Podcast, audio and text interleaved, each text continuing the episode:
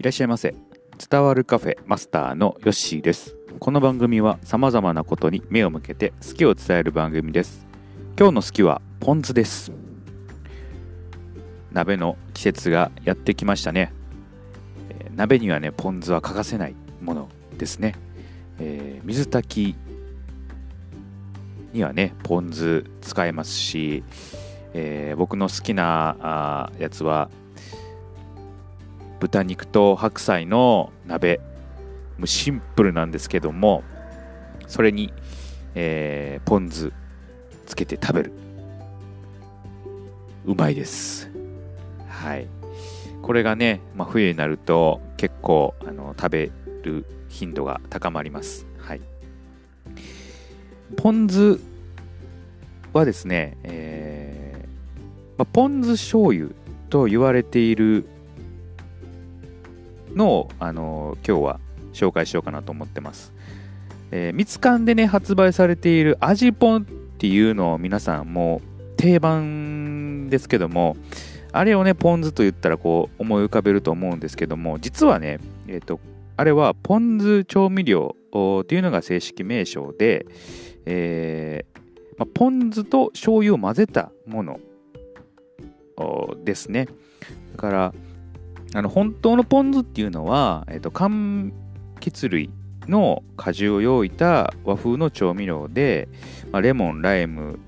とか、あ柚子とかね、えーすだちとかあに、えー、酢酸を加えて味を整えたものが、まあ、ポン酢、正式にはポン酢と。で、えーまあ、世間一般的にポン酢というと、あのポン酢醤油、まあ、味、みつかんのね、味ポンとかを思い浮かべるのが多いのかなと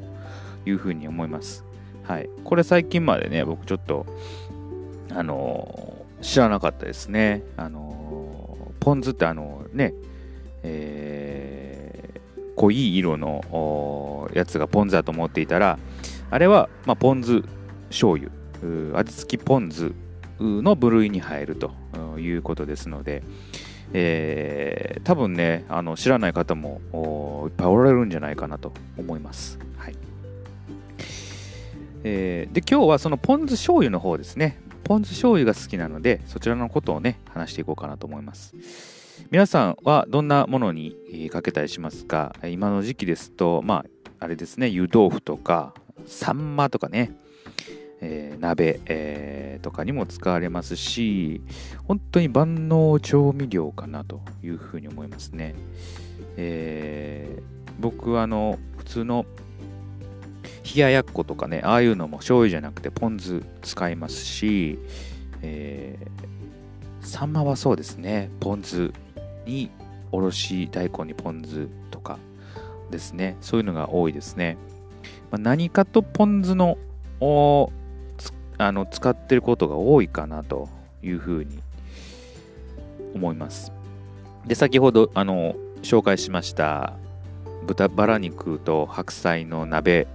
なんかはポン酢で食べるとねめちゃくちゃ美味しいですね。うん。とってもシンプルなんですけれども美味しいです、うん、で魚とかもね結構ポン酢って合いますね。うん。ぱりしてるんですけれどもしっかりとねあの味を感じることができるのがこのポン酢かなというふうに思います。なので、えーあなたのね好きなこういうのにねつけて食べるよというものがあったらね、えー教えていただきたいなと思います、はい。今日の好きはポン酢でした。またのご来店お待ちしております。それでは。